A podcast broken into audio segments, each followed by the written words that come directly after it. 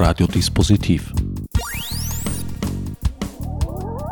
Die Sendung im Programmfenster.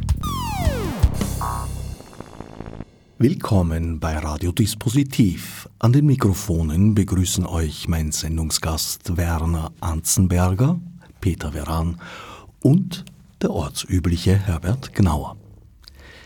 Beginnen wir mit dem seriösen Teil, also ich spreche dich als Werner Anzenberger an. Historiker, Jurist und Autor.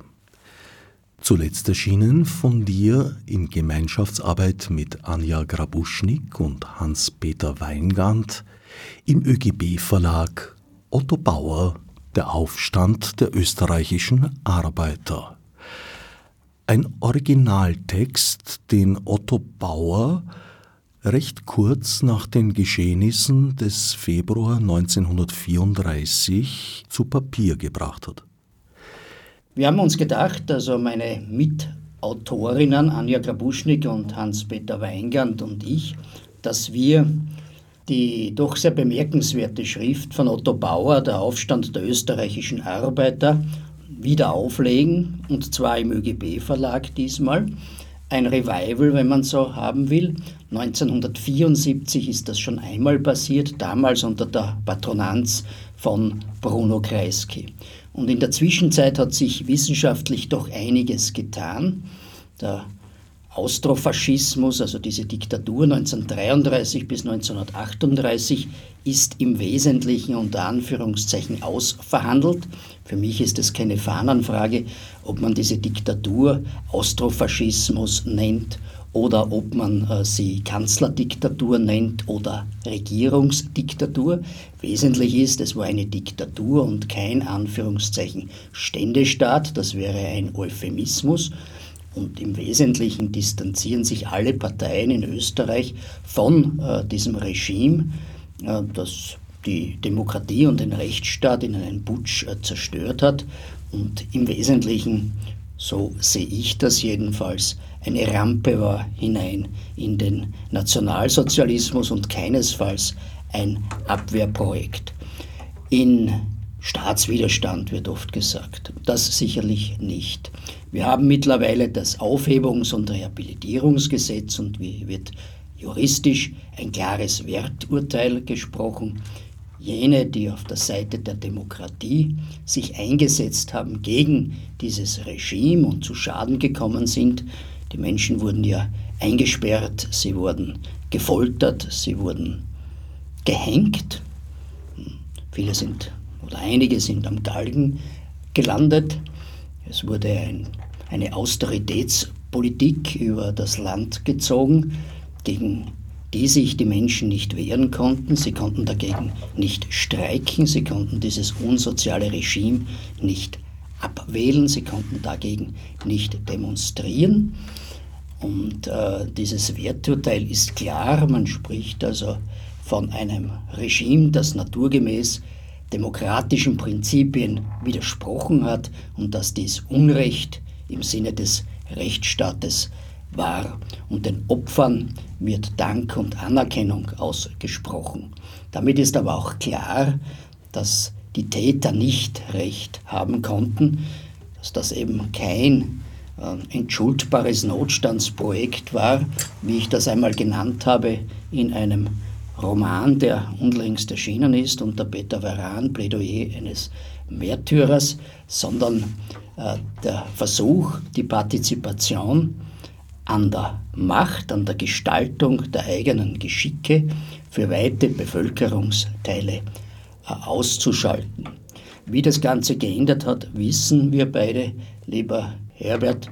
Ähm, die Arbeiterschaft, die das nicht hinnehmen wollte, diesen Putsch im März, beginnend im März 1933, ähm, von Teilen der christlich-sozialen Partei unter Engelbert Dollfuß, die scheibchenweise Ausschaltung äh, des Rechtsstaates, der Grundrechte, Ausschaltung des Verfassungsgerichtshofs, zuvor des Nationalrats, des wesentlichen Teils des Parlaments, Einführung der Todesstrafe, Verbot äh, von Bewegungen und Parteien etc.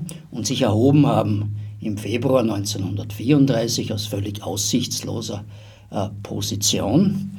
Koloman Wallisch, der Abgeordnete zum Nationalrat, der Steirische, der später dann Opfer werden sollte dieses Regimes. Er wurde hm, gesucht, lange Zeit gesucht. Man hat extra wegen ihm das Standrecht aufrechterhalten, um ihn hängen zu können. Und er wurde dann tatsächlich auch hingerichtet im Landesgericht Leoben. Der hat von ähm, organisierten Selbstmord gesprochen.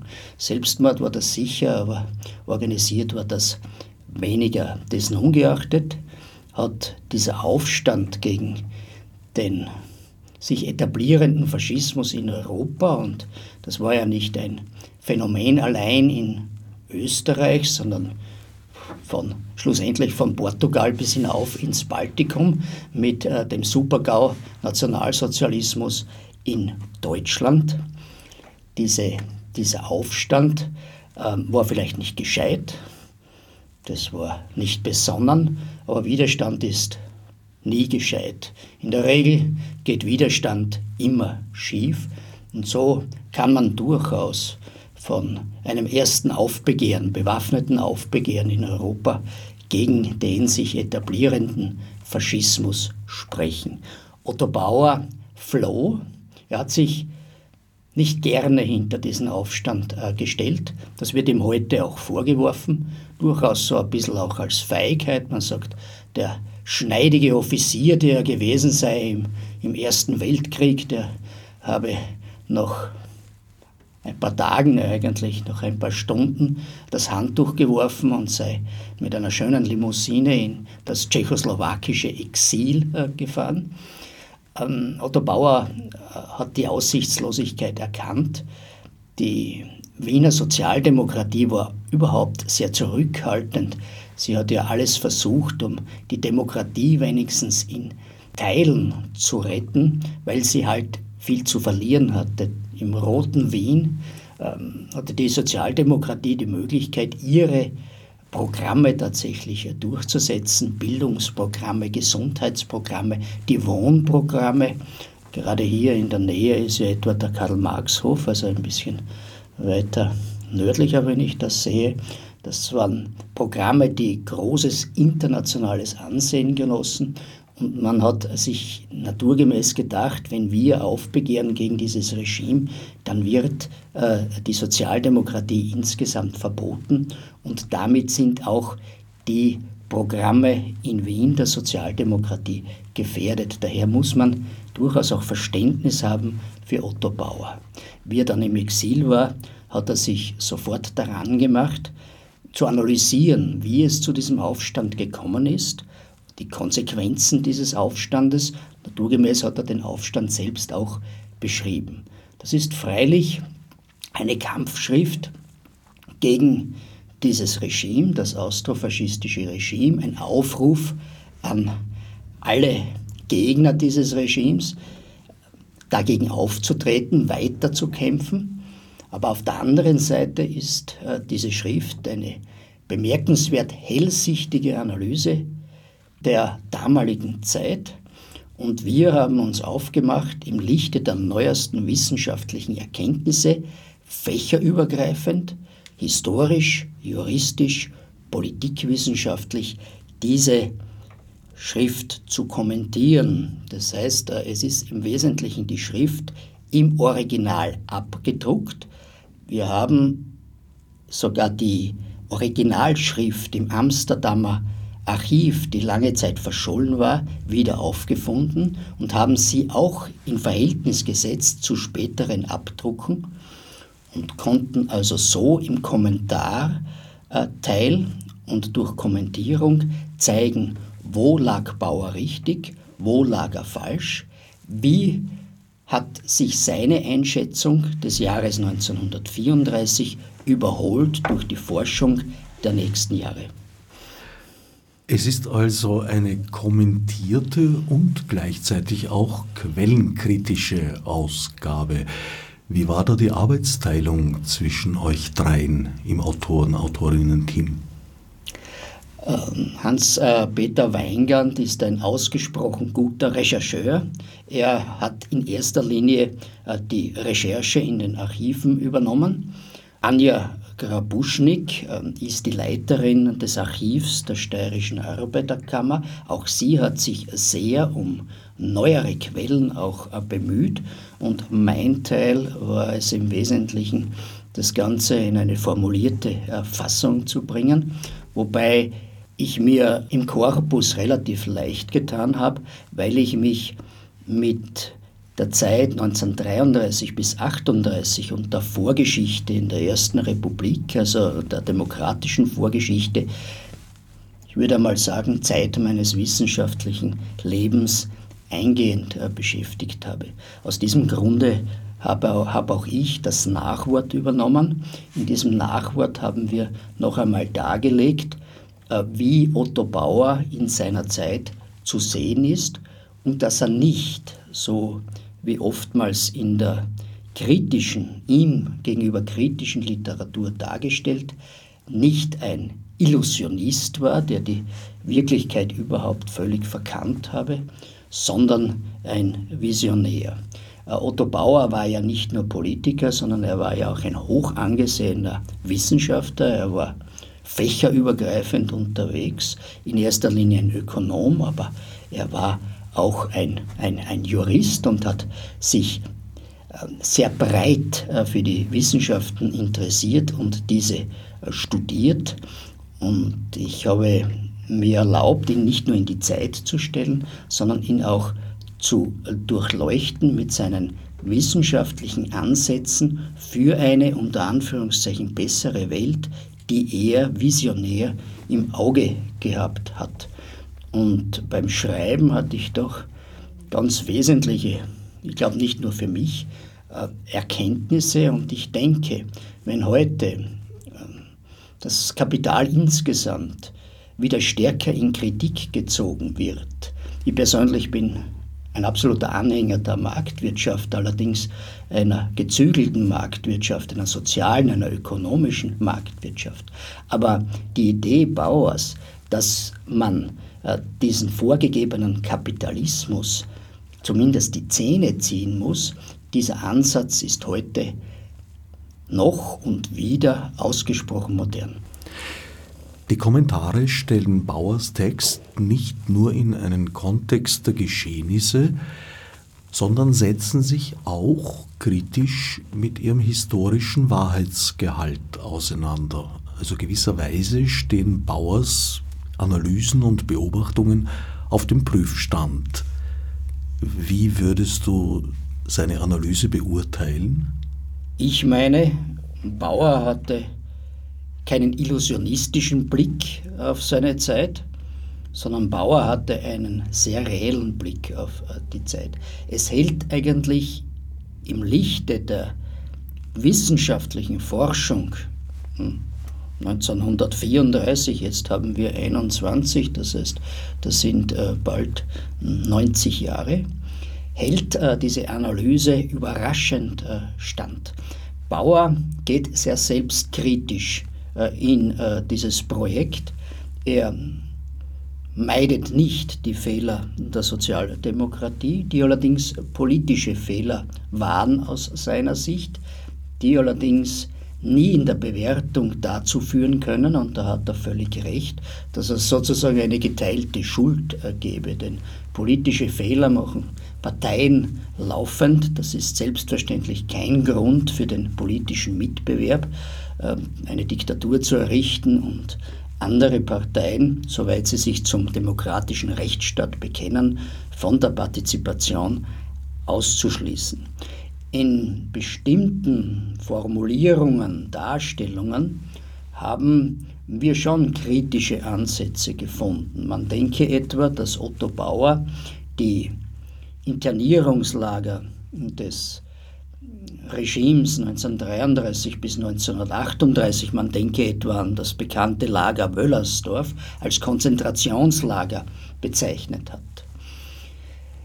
Die Gleichsetzung der nationalsozialistischen Lager, gar äh, Vernichtungslager unterschiedlicher Ausprägungen mit den Lagern des Austrofaschismus, mit ähm, den Internierungslagern, ist unzulässig. Nur wenn Otto Bauer das Wort Konzentrationslager verwendet, dann muss man das in der Zeit sehen, denn damals haben selbst die politischen Gegner, also die Protagonisten auf Seite der Diktatur von Konzentrationslagern äh, gesprochen und erst später ist äh, diese Differenzierung, die notwendige Differenzierung und heute selbstverständliche Differenzierung zwischen äh, den Lagern der Austrofaschisten und den damals schon bestehenden Konzentrationslagern der Nationalsozialisten getroffen worden. Das ist einmal ganz wesentlich.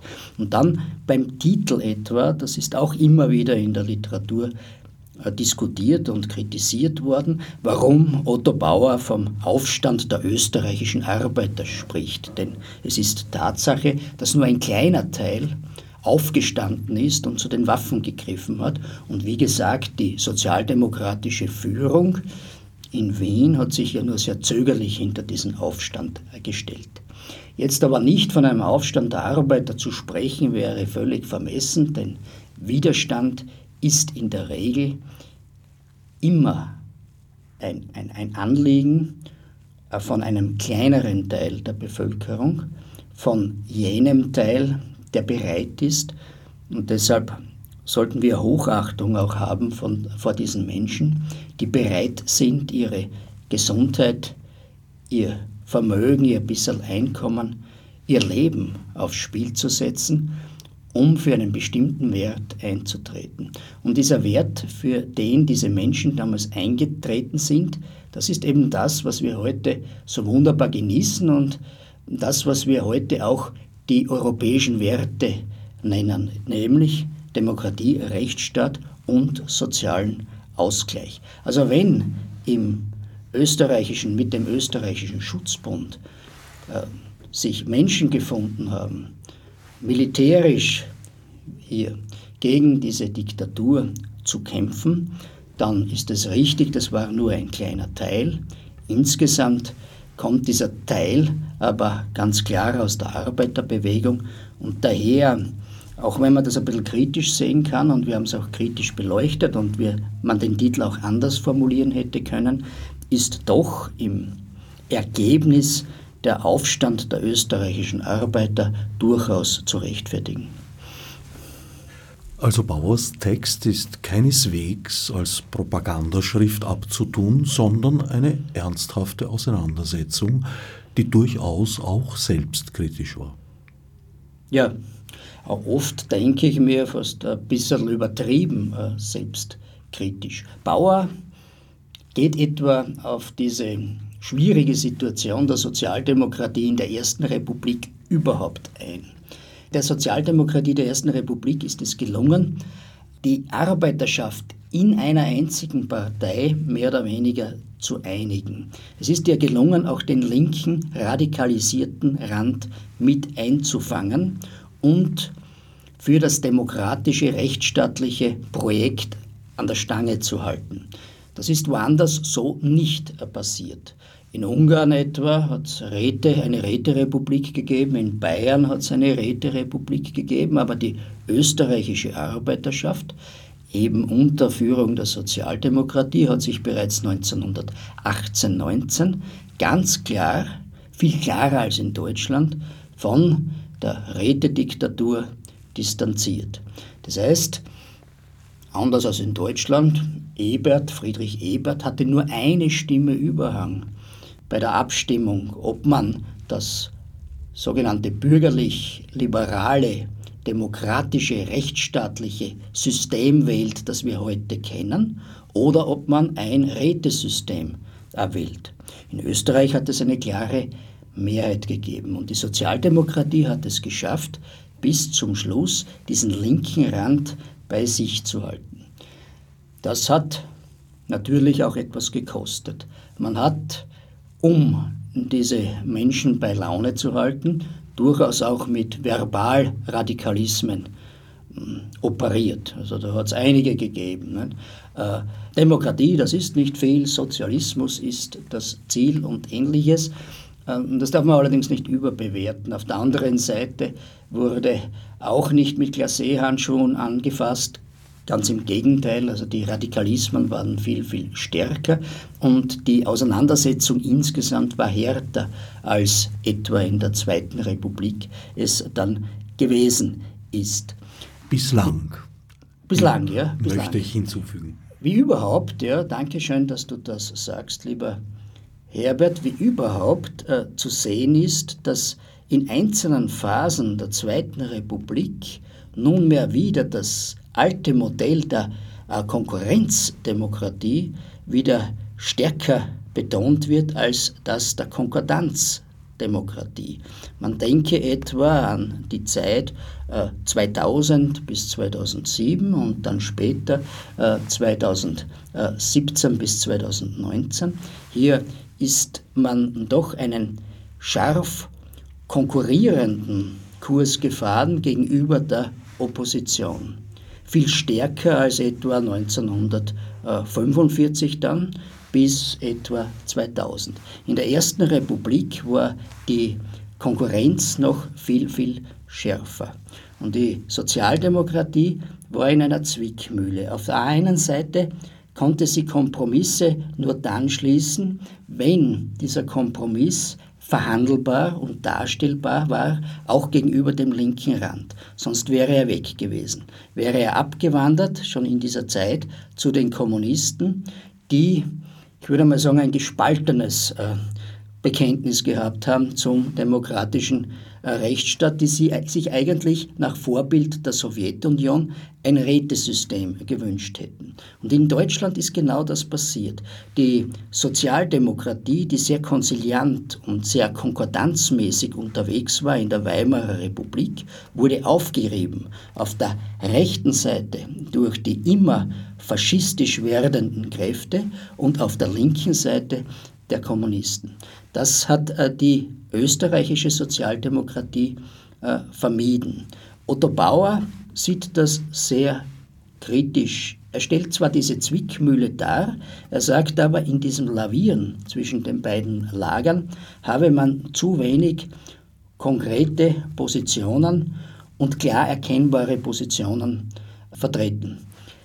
Das mag richtig sein. Insgesamt bin ich allerdings eher nachsichtig, weil äh, im Nachhinein ist man immer leichter, äh, ist man immer schlauer. Und ähm, was wäre denn tatsächlich die Alternative gewesen? Man denke nur immer an äh, den Vorhalt, die Sozialdemokratie hätte 1932 äh, Koalitionen eingehen sollen mit äh, den christlich-sozialen, um eben auch die Diktatur zu verhindern. Allerdings müsste dann ja auch klar sein, was angeboten wurde von äh, der bürgerlichen Seite. Was waren denn die Kompromissformeln? Im Wesentlichen wollte man die Sozialdemokratie in das Sanierungsprojekt, in dieses Austeritätsprojekt, nämlich Zurücknehmen der Sozialleistungen und ähnliches hineinnehmen, sie in die Pflicht nehmen und auf der anderen Seite wenig geben. Wir haben darüber auch wenig Forschung. Daher muss man den Vorwurf von Otto Bauer an die eigene Partei insofern relativieren, als man ja zuerst einmal schauen müsste, was war denn das Angebot überhaupt an die Sozialdemokratie, das die Sozialdemokratie abgelehnt hat. Einfach hineingehen in die Regierung und eine unter Anführungszeichen rechte Politik mitzutragen, wäre viel zu wenig gewesen, um den linken Rand äh, bei der Stange zu halten. Und man muss in der Forschung, und das ist noch etwas, was für die Zukunft äh, notwendig ist, man muss auch vergleichend vorgehen, wie denn andere sozialdemokratische Parteien in Europa gegenüber äh, den sogenannten bürgerlichen Kräften in Fragen des Kompromisses gehandelt haben. Ein erster Blick auf diese Thematik zeigt mir, dass die österreichische Sozialdemokratie nicht sehr konkurrierend unterwegs war und sehr kompromissbereit war. Das hat ähm, die Sozialgesetzgebung ebenso betroffen wie dieser Verfassungskompromiss 1929. 1929 ist die österreichische Verfassung, wir haben sie heute noch, umgewandelt worden von einer parlamentarischen Verfassung hin zu einem Präsidialsystem. Die Idee war, einen starken Mann im Staat, der große Autoritäten hat und große Macht hat, zu schaffen. Es ist nicht so weit gegangen, weil die Sozialdemokratie sehr gebremst hat, wie in Deutschland, wo Hindenburg eine enorme Macht bekommen hat. Allerdings das österreichische Verfassungssystem mit dem Bundespräsidenten an der Spitze, das ist nicht ohne, lieber, lieber Herbert äh, Gnauer. Ein früherer Präsident des Verwaltungsgerichtshofes und dann auch äh, Vizekanzler dieser Republik hat einmal im Bezug auf die österreichische Verfassung, die heute noch gilt, als präfaschistische Verfassung gesprochen, weil wenn der Bundespräsident auch in der heutigen Republik seine Macht nutzen wollte, dann ähm, wird man sich wundern, glaube ich, äh, geht die Formulierung, wird man sich wundern, was alles möglich ist. Und äh, selbst hier hat die Sozialdemokratie, um eben schon um 1929, 30 die Errichtung der Diktatur zu verhindern und den Rechten äh, die, äh, den Wind aus der Segel zu nehmen, ist die Sozialdemokratie enorm weit gegangen in ihrer Kompromissfähigkeit im Hinblick auf diese Verfassung. Daher selbst hier, wenn man jetzt Otto Bauers äh, Selbstgeißelung hernimmt in diesem, in diesem Text, muss man sagen, man muss eigentlich fast den Otto Bauer äh, zurücknehmen im Lichte äh, der späteren Erkenntnisse, die er noch nicht haben konnte, im Lichte der Geschichte Europas, der Verfassungsgeschichte Europas, der politischen Entwicklungen Europas bis zur heutigen Zeit.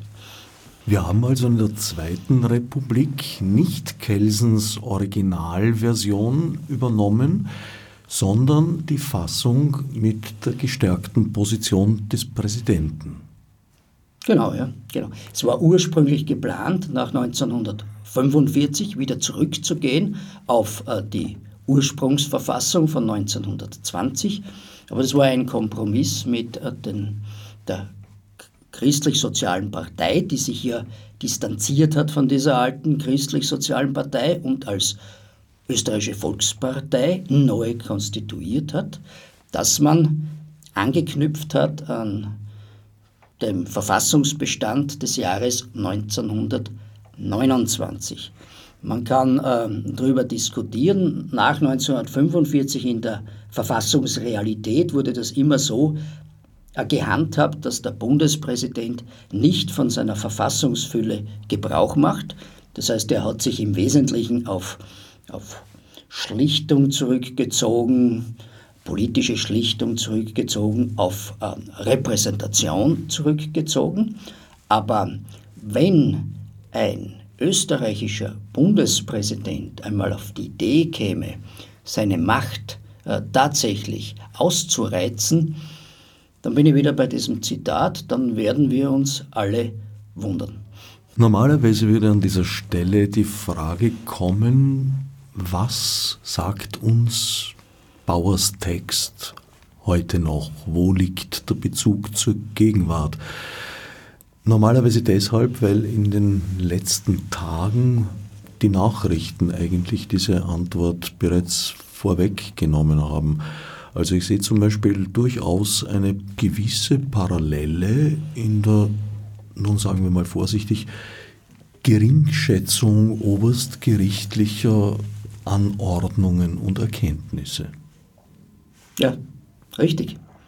Und ähm, du hast sicherlich äh, unlängst auch dem ausgewiesenen Verfassungsexperten Heinz Mayer zugehört, der diese Situation analysiert hat, nämlich dass äh, ein Bundesminister äh, die Exekutionsgewalt des Bundespräsidenten braucht, zumindest diese Androhung, dass er das tut, was in einem Verfassungsgerichtshof Erkenntnis drinnen steht dass er gesagt hat, Das ist ein bisschen so wie das Ende der Ersten Republik, das Ende der Ersten Demokratischen Republik. Hier werden die demokratischen rechtsstaatlichen Institutionen missachtet, hier wird die Verfassung missachtet und das führt irgendwann einmal dahin, dass zum einen die Menschen das Vertrauen in diesen Verfassungsstaat verlieren und zum anderen Kräfte scheibchenweise sich bemühen, diese Verfassung zurückzudrängen und damit selbstverständlich auch die Grundrechte und die Freiheiten des Einzelnen.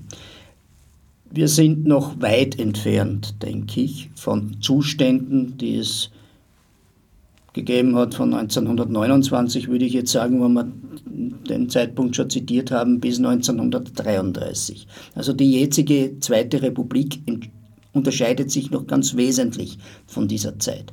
Allerdings ist es in letzter Zeit doch kritischer geworden, nicht nur in Österreich, sondern in ganz Europa.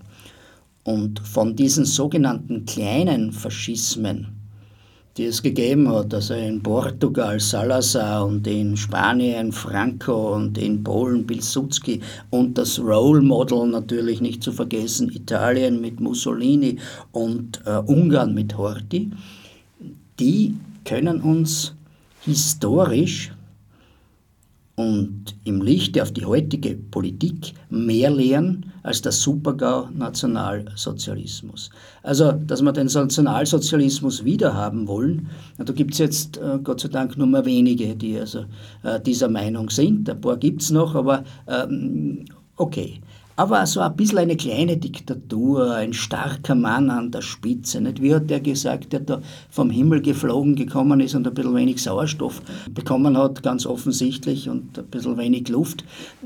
Wir bräuchten eine gemäßigte Diktatur, weil da können wir viel besser und schneller entscheiden. Das ist schon, das ist schon ein Anreiz für bestimmte Kräfte in Europa, in erster Linie von rechts, ganz entschieden von rechts, und daher gehen Forscher, Wissenschaftler in Europa daran, diese sogenannten kleineren Faschismen, also der Nationalsozialismus ist aufgearbeitet, weitgehend aufgearbeitet und er ist völlig, nahezu völlig ausverhandelt, diese kleinen Faschismen wieder mehr in den Fokus der wissenschaftlichen Betrachtung zu äh, setzen und zu stellen. Und Otto Bauers Schrift im Hinblick auf das österreichische Modell, eine rechtsgerichtete Diktatur, ist enorm wertvoll, um zu sehen, wie langsam, du hast das sehr gut erklärt, wie langsam Schritt für Schritt die demokratischen, rechtsstaatlichen Institutionen und Bollwerke unserer Freiheit unterlaufen werden. Das ist ja nicht ein ein, ein, ein Prozess, die österreichische Diktatur, die 1933 mit äh, dem Putsch im, im März begonnen hat, sondern es hat im Wesentlichen bereits begonnen am Beginn der Ersten Republik.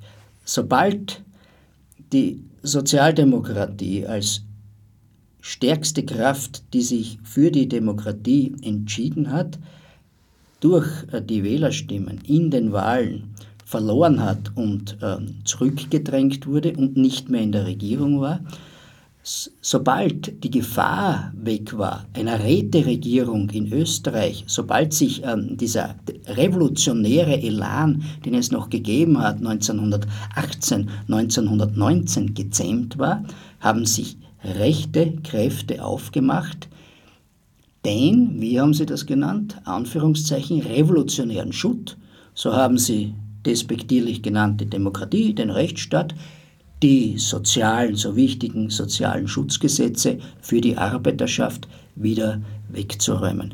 Und äh, dieser Prozess ist aus meiner Sicht enorm wertvoll für die Betrachtung der heutigen Zeit und auch der Zukunft. Die Geschichte wiederholt sich nicht, aber bestimmte Muster wiederholen sich. Und wenn wir Geschichte ernsthaft betreiben wollen, und ich habe das immer so gesehen, dann ähm, macht es ja nur dann Sinn, wenn wir etwas für die Gegenwart und die Zukunft lernen. Ich bin schon der Meinung, dass wir etwas lernen können. Aus äh, diesen Mustern der Ersten Republik sehen wir sehr kritisch, vielleicht kritischer auf die heutige Zeit, so wie der Heinz Mayer das gesagt hat. Das war schon einmal ja, so, wie dein Minister mit der Verfassung umgeht und ähnliches.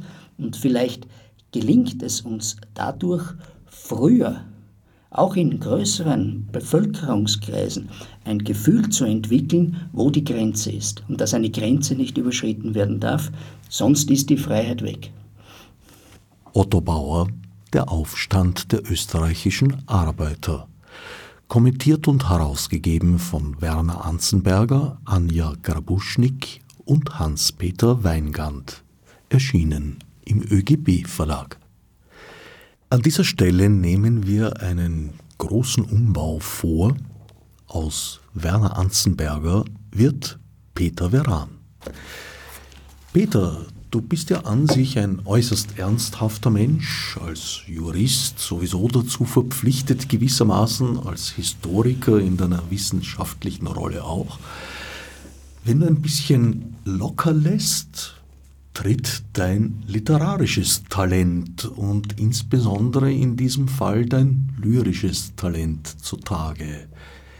Europäische Lese, 160 Gedichte und eines und ein letztes, erschienen bei Clio Graz. Es sind Gedichte, die du über viele Jahrzehnte geschrieben hast. Es beginnt eigentlich in deiner Jugendzeit. Genau, lieber Herbert Gnauer.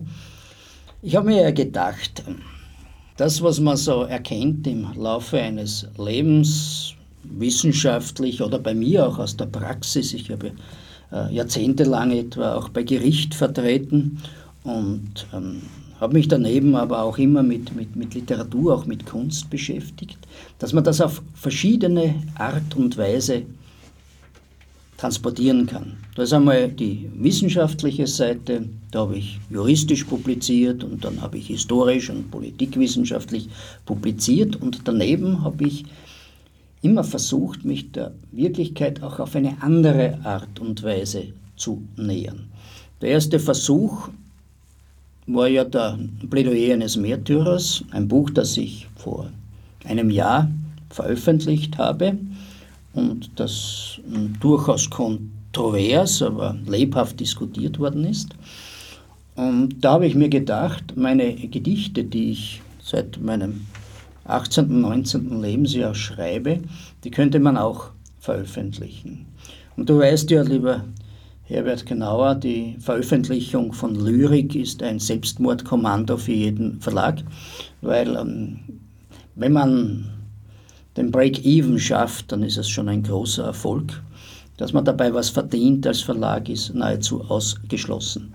Aber das durchaus ansprechende Annehmen des ersten Buches hat dazu geführt, dass sich äh, Clio Graz dankenswerterweise bereit erklärt hat, diese Gedichte auch zu veröffentlichen. Und die Idee dahinter ist, dass ich anhand dieser Gedichte durch Jahrzehnte auch zeigen möchte, wie ein Mensch, das bin jetzt ich, der Autor, sich entwickelt hat und wie sich auch die Gesellschaft entwickelt hat.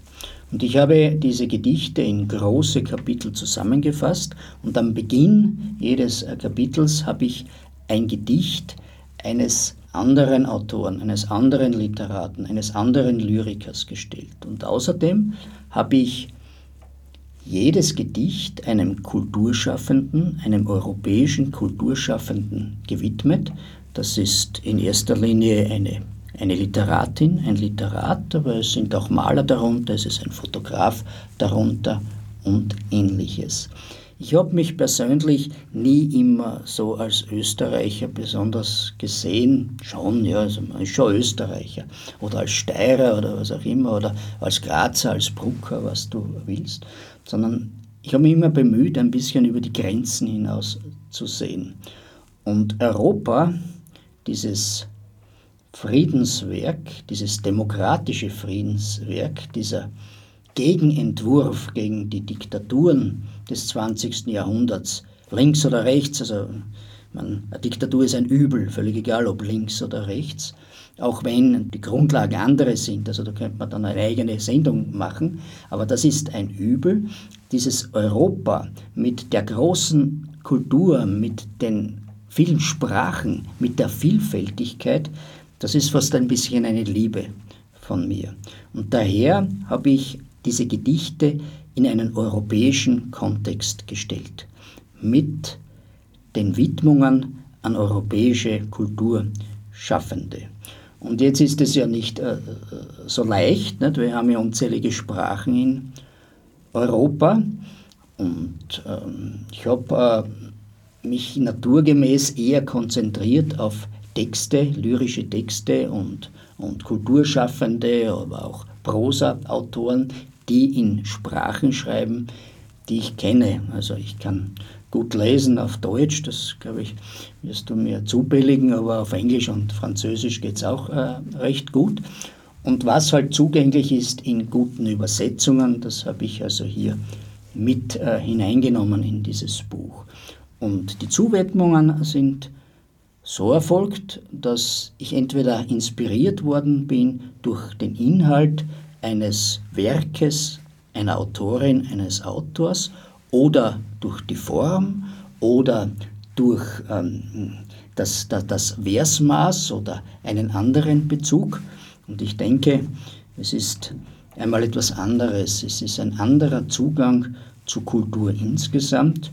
Und äh, wir haben uns hingesetzt, der Lektor Christian Teisel, ich nehme an, kritisch genug, und sind also alle Gedichte, die sich so angesammelt haben. Ich glaube, das, das, das älteste, das drinnen ist, ist 1981, nicht? also das sind jetzt 40 Jahre, und haben alles hinausgeworfen, was jetzt wirklich zu peinlich ist, um veröffentlicht zu werden.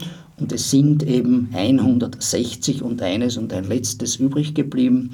Und wie gesagt, ähm, es ist ein buntes Lesebuch daraus entstanden, so würde ich das einmal einschätzen.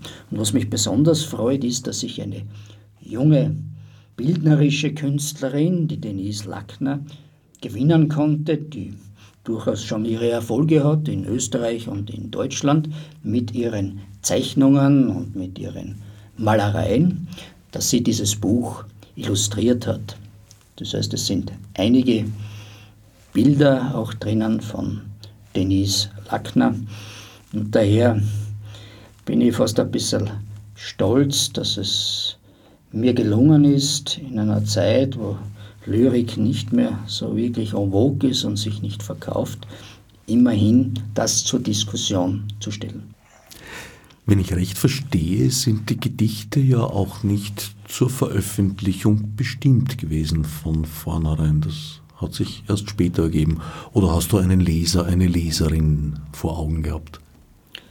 Nein, also ähm, das habe ich äh, nicht gehabt. Also ich habe äh, begonnen, äh, Gedichte zu schreiben. Aber wenn man äh, überhaupt schreibt, dann hofft man immer, dass das veröffentlicht wird. Also für die, für die Schublade zu schreiben, für den verstaubten Kasten im Vorzimmer, das macht irgendwie keinen Sinn. Und daher habe ich mir immer äh, gedacht, vielleicht kann man das irgendwann einmal äh, veröffentlichen. Und das habe ich auch getan in zahlreichen Literaturzeitschriften. Also viele dieser Gedichte sind in Literaturzeitschriften bereits vorab gedruckt äh, gewesen und, oder abgedruckt worden. Und ja, dann sind natürlich auch unveröffentlichte, viele unveröffentlichte drinnen. Und dann haben wir uns hingesetzt, haben bestimmte Kapitel ähm, formuliert und diese Gedichte zugeordnet. Und äh, wie gesagt, 960 sind übrig geblieben, ein durchaus äh, dickes äh, Werk. Und, und der Christian Teisel hat ja dann auch den Klappentext oder die Rückseite dieses Buches formuliert. Und er hat eben gemeint, es zeigt sich hier meine große Lebensfreude auch und das stimmt. Also auch wenn ich ein Historiker bin und man als Historiker wahrscheinlich kein großer Optimist äh, sein kann, weil ich denke einmal, das, was wir hier haben hm, in Europa, Völlig egal, ob jemand ein klein, unter Anführungszeichen kleiner Arbeiter, was ist ein kleiner Arbeiter, ein kleiner Arbeiter ist oder ein, ein wirklich ein sehr gut verdienender oder vermögender. Wir haben unglaublich Glück gehabt. Und wenn man sich die Geschichte anschaut, dann, dann, dann, dann ist das ein so ein kleines Zeitfenster, eine so unglaubliche Unwahrscheinlichkeit, dass man so wunderbar leben kann, dass man ähm, studieren konnte, dass man einen gescheiten Beruf ergreifen konnte, dass man sich verwirklichen konnte. Ich, meine, ich komme aus einer Familie der, der Dienstboten und der kleinen Koschler und der Bauern, so wie wahrscheinlich 90 Prozent dieser Bevölkerung. Dann, ähm, muss, ich, dann muss ich sagen, ähm, dass äh, die, diese, diese Möglichkeit, diese Lebensfreude, die ich in mir spüre und auch durchaus den Optimismus, auch für meine Kinder, ich bin ja schon Großvater für meine Enkelkinder, ähm, äh, hier auszudrücken in äh, Lyrik. Und ich mag die Lyrik auch deshalb so gerne, jetzt abgesehen vom Rhythmus, den ich äh, gerne, gerne gestalte. Und äh, dass man die Möglichkeit hat, etwas in wenigen Worten auf den Punkt zu bringen. Das ist etwas anderes, als wenn man in der Wissenschaft sehr lang werden muss, ja, um das entsprechend darzustellen. Oder eben Plädoyer eines Märtyrers in immerhin 200 Seiten braucht man schon in der Prosa oder länger. Im Gedicht habe ich die Möglichkeit, vielleicht in vier Zeilen, in sechs Zeilen, in acht Zeilen etwas Wesentliches auf den Punkt zu bringen, einen Moment festzuhalten. Dass der Christian Teisel gemeint hat, trotz naturgemäß ähm, Themen, die hier angesprochen werden, wie, wie, wie Verlust und Tod und ähnliches, das Ganze dann doch noch geprägt ist von einer großen Lebensfreude und einem großen Optimismus, das hat mich, das hat mich in dieser Kritik sehr gefreut, weil man gedacht hat, das trifft eigentlich mein Lebensmotto. Das erste Gedicht, das drinnen ähm, ist, heißt ja auch Lebensentwurf. Das habe ich ja in das Vorwort hineingeschrieben und auch niemandem zugewidmet. Und das beginnt mit Lebe, liebe, lache, lerne. Das ist ein gutes Motto. Ich finde, das ist ein gutes Motto. Lebe, liebe, lache, lerne. Morgen kommt der Tod herbei. Jetzt kann man über die Qualität dieses Gedichtes schon streiten. Ich meine, es ist aus dem Jahr 1983, da war man noch nicht ganz so trittfest, das gebe ich schon zu. Aber ich kann das, das Gedicht, auch wenn es natürlich von der Hybris äh, der Jugend getragen ist und äh, ja, natürlich von Sturm und Drang und äh, von, von, von der Begeisterung des Aufbruchs. Ich kann es selbst jetzt, ich bin jetzt äh, 58 Jahre alt, ich kann das jetzt noch immer so stehen lassen. Na, lass es nicht nur stehen, sondern lies es uns vor. Ja, aber das mache ich gerne. Lebe, liebe, lache, lerne, morgen kommt der Tod herbei. Kämpfe, ringe, werde ich gerne, morgen schon ist es vorbei. Lass dich treiben, wie auch immer es im Leben spielen mag. Deiner hat nicht Gott im Himmel und auch nicht der jüngste Tag. Liebe dich, sonst liebt dich keiner. Suche heute mehr Genuss. Alles Bitten macht dich kleiner, Bitten bringt dir nur Verdruss. Heute packst du selbst dein Leben, gibst ihm einen derben Tritt, dass herausspringt all der Segen, den du Jahre schlepptest mit. Und bist frei du nun von Sorgen, schenkt die Welt dir klaren Blick, brauchst von Gott dir nichts zu borgen, beherrschest selbst dein Erdenglück. Hm. Auch ein Atheist kann glücklich sein. Entstanden im Jugendlichen, wirst du vorher gesagt, nicht überschwang, du hast ein anderes Wort gebraucht. Hybris, ja natürlich, Hybris. also Hybris, also die, die, die Überheblichkeit der, der, der Jugend. Und ich sage das jetzt gar nicht so, so, so, so kritisch, dass äh, dieses äh, auf der einen Seite noch Unsicherheit, aber auf der anderen Seite ein vielleicht auch übersteigertes Selbstwertgefühl. Aber das ist ein Privileg der Jugend.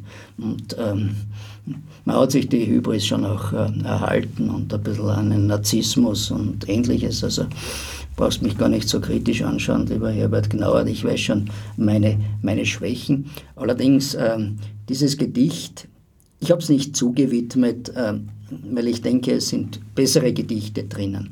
Aber es ist mir wertvoll, dieses Gedicht, weil es zeigt, wie ich aufgebrochen bin.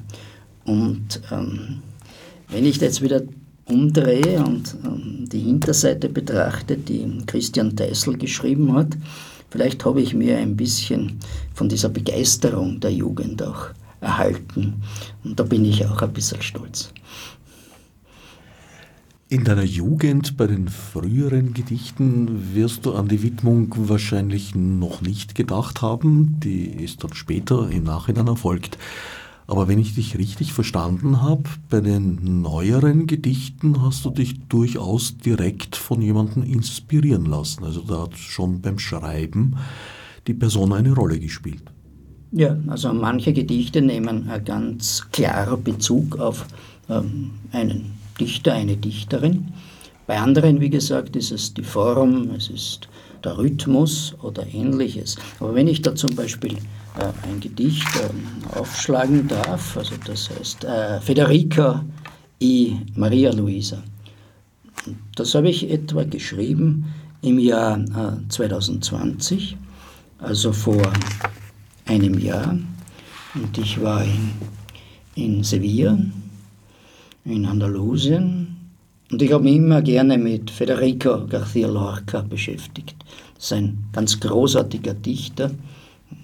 Jetzt heute, heute in der Früh habe ich übrigens Leonard Cohen gehört.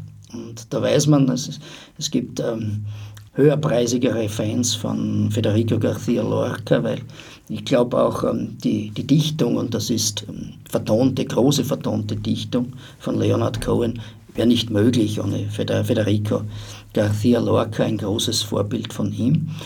Und ähm, ich mag ihm zum einen äh, politisch, so wie er aufgetreten ist im Leben.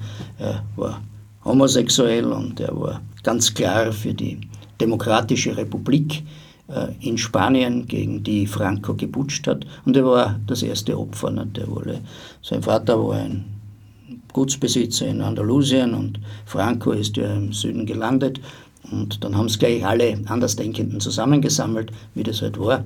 Und dann hat man den Krampen herausholen dürfen und den Spaten aus dem, aus dem Schuppen. Und dann ist man auf die Seite gegangen. Weit sind es nicht gegangen, man ist dann so ein bisschen weg vom, vom, von der Straße. Dann hat man sein Grab schaufeln dürfen und dann haben sie dich hineingeschossen. Das war ja auch das Schicksal von äh, Federico García Lorca. Und das in Bezug zu seiner wunderbaren ähm, Dichtung hat mich schon in der Jugend enorm berührt. Und jetzt, 2020, habe ich das in Bezug gesetzt zur äh, Bourbonenprinzessin äh, Maria Luisa, die ihre Gärten dem Volk geschenkt hat, wie sie äh, gestorben ist. Und Federica García Lorca hat immer angeschrieben gegen autoritäres Gehabe, gegen autoritären Größenwahn und vor allem auch die Beschränkung der Freiheiten der anderen. Jetzt kann man schon sagen, eine Prinzessin des Hochadels hat schon ein privilegiertes Leben irgendwo gehabt gegen eine äh, Tagelöhnerin ja, oder eine, eine Bauerndirn, aber auf der anderen Seite sind sie verscherbelt worden. Und äh, diese beiden Schicksale äh, zu verknüpfen, das war für mich äh, sehr reizvoll. Na, vielleicht magst du uns, um sozusagen den aktuellen Stand der Entwicklung zu demonstrieren, auch einen Text des abgeklärten, reifen Peter Veran lesen? Also abgeklärt wird der nie, der Peter Veran. Federico y Maria Luisa. Wir schulden den Gärten den Eintritt ins Nichts ihre Düfte ein Abschied, in den Morgen der Träume eine letzte Rose brich mir, betörend im Bruch. Ein Mädchen singt mir den Lorca, verloren steht er, de Anna la Santa, so klein und so lächelnd die Blumen der Gärten, o Andalusia verdorrt, in der zart zärtlichen Hand. Sevilla, du Fährfrau, nimm beide Münzen, mir von den Augen lass sehen, dass nichts mich und seine betörenden Gärten. Maria la Santa de la Sede, vor deinem Retabel, 40 Meter hoch in 80 Jahren gegossen, kniet deine Tochter, Maria Luisa Fernanda de Bourbon. Kniest im weißen Kleide, Maria Luisa, und weißt nicht, die Erbauer der Brücken bauen nur Brücken. Du, Maria Luisa, brauchst eine Fährfrau. Der Mann will die Macht, Maria Luisa, und Lorca die Gärten. andalusische Nacht. Du magst dich entscheiden, Maria Luisa, so schenk sie dem Lorca, so schenk sie dem Volk. Nicht überraschend Federica García Lorca gewidmet. Aber auch unten in einem Zusatzabsatz habe ich ganz kurz in einigen Sätzen das Leben von Maria Luisa Fernanda de Bourbon geschildert, die verheiratet wurde an einen sehr ehrgeizigen Mann, der dann vielleicht ein, schöne, ein schöner Wink des Schicksals gescheitert ist und sie dann gesagt hat, was mache ich mit diesen herrlichen Gärten in Sevilla? Im Übrigen eine, für mich eine wunderbare Stadt, wunderbare Gärten. Was mache ich mit denen? Gebe ich dem Volk und öffne sie, diese Gärten, dem Erholungsbedürfnis von jenen, die nicht vielleicht einen kleinen Vorgarten haben und eine Veranda und äh, äh, die Möglichkeit, gleich einmal in der Natur zu sein. Und da geht man halt in Sevilla in diese wunderschönen Gärten und rastet sich dort aus. Ich habe es dort sehr, sehr genossen, auch wenn es ein, eine Arbeitsreise war. Am Abend bin ich in diese Gärten gegangen, ein bisschen träumen. Peter Veran, Europäische Lese, 160 Gedichte und eines und noch eines, erschienen bei Clio Graz. Ich danke dem Autor für das Gespräch. Margur Mudnesi. Fichte subsidiar